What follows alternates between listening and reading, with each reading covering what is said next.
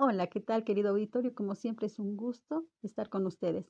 Y bueno, mi nombre es María Esther Pérez Guerrero y soy estudiante de psicología. Y pues bueno, a, petición de la profesora Lili, es que vamos a no abordar de manera explicativa este tema, pero sí de una forma puntual y de forma aplicativa en cierto momento de mi vida. Y bueno, el tema interesantísimo del que les hablo es análisis transaccional. Y sí es una corriente psicológica de base psicoanalítica y que utiliza un lenguaje sencillo y eso porque su autor, vamos a recordar que Eric Verne fue quien eh, iniciador de esto, quien enfatizó en separar las conductas del comportamiento en unidades observables llamadas transacciones. De ahí el nombre de transaccional. Pero transacciones, ¿por qué? Bueno, porque una transacción viene siendo el intercambio de un estímulo y una respuesta, es decir, alguien que emite un mensaje y otro alguien que emite una respuesta. Ahí ya hubo una transacción. Entonces, ahí es donde la conducta interviene. Y para Werner es una técnica en la que se enfoca una estructura y el funcionamiento de la persona humana, es decir, como objetivo busca la autonomía y funcionamiento del individuo. Y como todo ser humano, bueno, pues tenemos necesidades. Y Werner nos dice que tenemos como ser humano la capacidad de expresar y toda capacidad de aprender, de pensar y de tomar nuestras propias decisiones y pues basado en sus postulados, en los cuales quiero pues eh, puntualizar que decía que los seres humanos pueden vivir en armonía y que las personas con dificultades emocionales y conductuales son seres completos e inteligentes y que las dificultades emocionales son curables. Esto a mí me encantó, es algo muy puntual. Aprender a estar bien, desarrollar la autonomía y recuperar la, la dignidad deteriorada. ¿De qué hablamos de, dignidad deteriorada? Porque a veces hay situaciones psicológicas que nos ponen barreras, que nos ponen esas eh, paredes que no nos dejan a nosotros, este, como seres humanos, ver más allá y actuar. Entonces nos vamos estancando. Estas dificultades es posible poderlas comprender. Y bueno, pues él eh, destacó sobre todo en la estructura, una estructura en la que analiza, analiza esa, sobre todo observó, más que analizar, observó que nosotros venimos desde niños absorbiendo y aprendiendo de nuestros progenitores, de nuestros cuidadores, todas esas conductas, ya sea de manera eh, imitada o bien de manera transmitida consciente e inconscientemente. Esto es algo muy interesante. Y bueno, pues Verne le llamó la estructura del ego, en la que destaca tres siglas, P, A, N, es decir, PAN, P de padre, A de adulto y N de niño. Y cuando nosotros traemos ese estado, porque así lo llamó, estado, estados del ego, en este caso el estado padre, que viene siendo todo lo aprendido, lo no cuestionado, las normas, la tradición, esa personalidad que refleja precisamente ese estado, incluso de forma crítica, quien da órdenes, generaliza y hace lo que debe y menciona lo que se debe hacer, inclusive en expresiones gestuales como fruncir el ceño, eh, cerrar los brazos, Mm, o una posición en señal de, rechazo o bien de aprobación, dependiendo. Estos estados, bueno, pues se aprenden y se forman y se generan en los primeros ocho años de vida. Se graban con fuerza las normas, los juicios. Y bueno, pues quien no ha experimentado, digamos, una sensación de admiración o de obediencia hacia cierta autoridad, Efectivamente, cuando somos niños, pues bueno, eh, nos transmiten el hecho de que una autoridad significa respeto. Y bueno, pues aquí es donde voy. Recuerdo a mi padre, recuerdo a personas que reflejaban esa autoridad, quizá a lo mejor con un énfasis mayor o menor, pero sí se sentía e-, esa esa conducta, esa, esa sensación que emanaba y que inspiraba respeto cuando alguien tenía esa autoridad. Puedo mencionar que como experiencia propia, unos tíos, mi papá, generaban mucho respeto y se sentía esa sensación que ellos tenían cierta autoridad, no a lo mejor de precisamente solo de ordenar, sino de respetar. Bueno, estamos hablando de el padre nutricio, el padre que no solo eh, ordena y dirige, sino que también consuela y, y apapacha, ¿por qué no? Porque de alguna manera hace resaltar ese aprendizaje eh, que de niño nosotros necesitamos como alimento de aprobación o bien de cariño por parte del padre. Y estamos hablando aquí de un padre nutricio y figura positiva. En contraste, un padre ausente, un padre crítico, puede generar también entonces en el niño algo muy distinto. Puede generar esas sensaciones de quizá de responsabilidad. Y bueno, como influencia, aquí el estado que se manifiesta es el niño manifestando el estado padre con sentimiento de tristeza, actitud de obediencia o bien si el padre eh, fue ausente o no es nutricio, es decir, no es nutritivo en cuanto a darle al hijo la sensación de seguridad y esa sensación de cariño, vamos a decirlo así, porque eh, Verne lo llama caricias eh, en el aspecto más que de apapachar, sino de reconocer. Entonces va a haber aquí una sensación muy diferente, un contraste en, cuanto al padre nutricio y positivo. Bueno, uno de los resultados puede ser irresponsabilidad o que no sepa cuidar de los demás, etc. Pero no se trata precisamente aquí de especificar eh, cuándo es nutricio y cuándo no, sino más bien de cómo nosotros vamos desde niños aprendiendo y absorbiendo ese tipo de conducta. Que el reconocerlo no es para buscar eh, culpables, sino más bien para poder curar de esas dificultades emocionales, como bien lo decía Verne. Y bueno, otro estado que me hizo comprender también el por qué a veces eh, las personas actuamos de tal o cual forma es el estado adulto. Y esto eh, es representado por lo razonado. Ordena los datos, actúa en el presente. ¿Qué funciones? Bueno, pues toma decisiones, calcula, comprueba y hace lo que conviene. El estado adulto normalmente se expresa y cuestiona pros y contras, el por qué, cuándo, inclusive gestualmente, eh, con el rostro indica atención y escucha.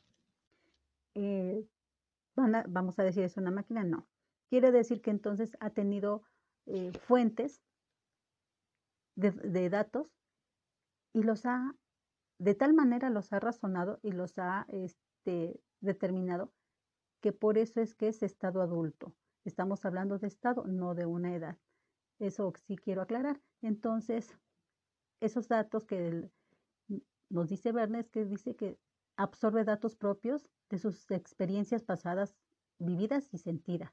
También datos adquiridos en el entorno social, su ambiente. Tercero, datos internos transmitidos del padre a través de normas y valores.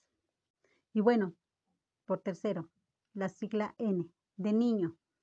Es el estado niño, es aquella curiosidad, es lo biológico y la vitalidad humana, es los yo quiero, eh, los yo primero, la alegría, el afecto, el miedo, la búsqueda de satisfacciones y traemos todo un bagaje de experiencias vividas en los primeros años que nos dan esa curiosidad, creatividad, pero que, que muchas veces se quede eh, eh, latente y eh, presentes, mejor dicho, presentes ahí en, en, nuestra vida, a lo largo de nuestra vida.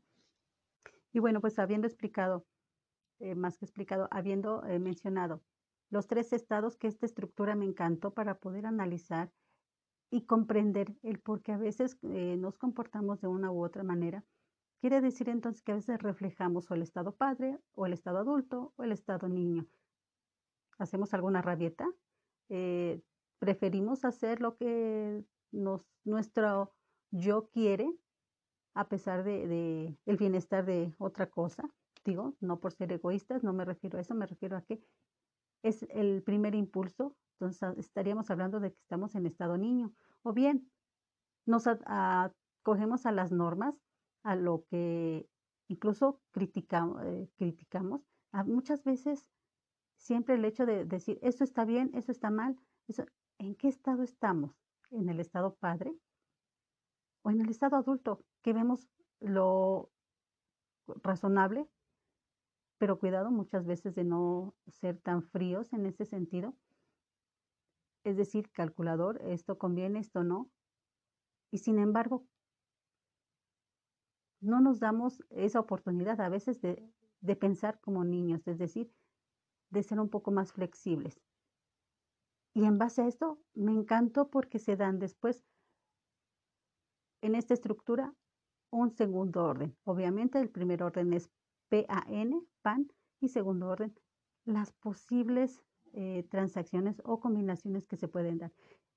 Ya cuando nosotros hemos absorbido de nuestros eh, progenitores, de nuestros cuidadores, toda esa información transmitida. Y entonces podemos traer eh, información de la familia, de abuelitos, de tíos, de quienes hayan de alguna manera tenido oportunidad de intervención en nuestra primera infancia. Así tenemos que padre con P de padre, o sea, PP, viene siendo la tradición, la moral, la autoridad, lo que se debe hacer. En segundo orden también podemos tener el adulto padre, que vienen siendo los contenidos lógicos del padre, el niño padre, que son las grabaciones del estado niño de papá. Un poquito difícil de entender, sería este, un poco más despacio para explicarlo, pero es para poder analizar el hecho de por qué a veces eh, traemos e, ese comportamiento o tenemos ese comportamiento específico y aquí nos podemos dar cuenta muchas veces de por qué. Y podemos tener varios estados, es decir, podemos estar muchas veces actuar de forma en estado padre, en forma de estado adulto, estado, en forma de estado niño. Y bueno, la segunda combinación, por decirlo así, vendría siendo PA de padre adulto, que es la ética, que es lo correcto. Adulto adulto, doble A, es decir, AA, lo racional, lo lógico, eh, muchas veces hasta eh, un tanto inflexible.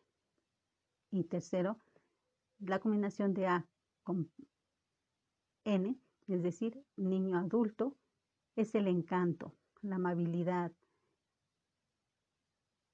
Aquella persona eh, adulta que de alguna manera tiene ese, ese encanto, es amable, tiene esa particularidad.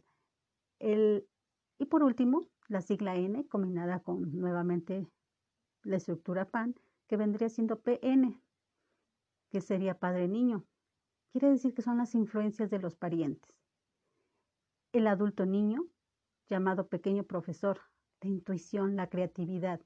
Y el niño NN, que viene siendo niño-niño, estrictamente lo biológico, eh, lo primero, lo que de alguna manera siempre busca este, esa satisfacción a sus necesidades eh, que van surgiendo, que van sin mayores preocupaciones, sin mayor, muchas veces por eso a veces decimos, es que actúa como niño, no le preocupa que pueda, este, pues ser eh, irresponsable, ¿no? Por decir algo, pero se puede aplicar en muchísimas situaciones. Como anécdota, particularmente yo me crié con, eh, del primer año a los siete años con mi abuelita y con unos tíos, que ahí fue, es donde vi, y por eso digo, eh, sé reconocer cuando eh, una persona, que unos tíos te reflejaban una autoridad y un respeto, el, lo que me, me transmitió como, como responsabilidad, por decirlo así, cuando llego a casa de mis padres y mi madre me dice, tú eres la mayor y te vas a, y eres la responsable también de tus hermanos. Ah, caray, qué fuerte es eso. Entonces, nosotros al tener, bueno, yo al tener esa información, se genera precisamente un estado, una combinación de estado y surge un sentido de responsabilidad que, bueno, pues sea en la edad que sea, eh, se asume. Esa es una de las, de, de las anécdotas que puedo yo, este, sin embargo, no quiere decir que se desentendieran eh, mis padres, no, al contrario, que eh, para el hecho de, que, de poder hacer una convivencia con mis hermanos, yo tenía que tomar un, un determinado papel. Y es entonces cuando hoy me doy cuenta que efectivamente se manifiestan diferentes estados. Por eso me encanta este tema de análisis transaccional, porque hay estímulos y respuestas, inclusive aplicados a necesidades.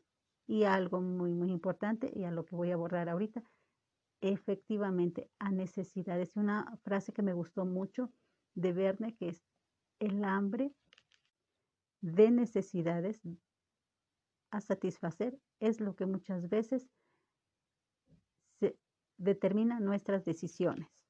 Y aquí es en donde Verne habla de caricias, estímulos, satisfacción de necesidades y como instrumentos juegos psicológicos, un triángulo dramático. Pero eh, lo vamos a abocar en lo siguiente. Cuando somos niños, nosotros absorbemos y aprendemos a tener un guion de vida, es decir, lo que nos dicen, lo que nosotros nos lo grabamos, es decir, cuando el niño se graba algo de lo que debe hacer, de lo, cómo lo debe hacer, lo que debe ser y quién debe ser. Se va formando un guion de vida. Esto me conviene, esto no me conviene. voy a hacer esto porque quiero esto. Nos vamos formando un guion y muchas veces consciente e inconsciente. Es como un mini argumento. Y bueno, pues nos damos cuenta que esto es un constructo mental. Precisamente eh, el análisis transaccional es considerado un metamodelo. Y bueno, pues ese mini argumento son secuencias repetitivas de sentimientos, comportamientos observables y viene de los mandatos parentales.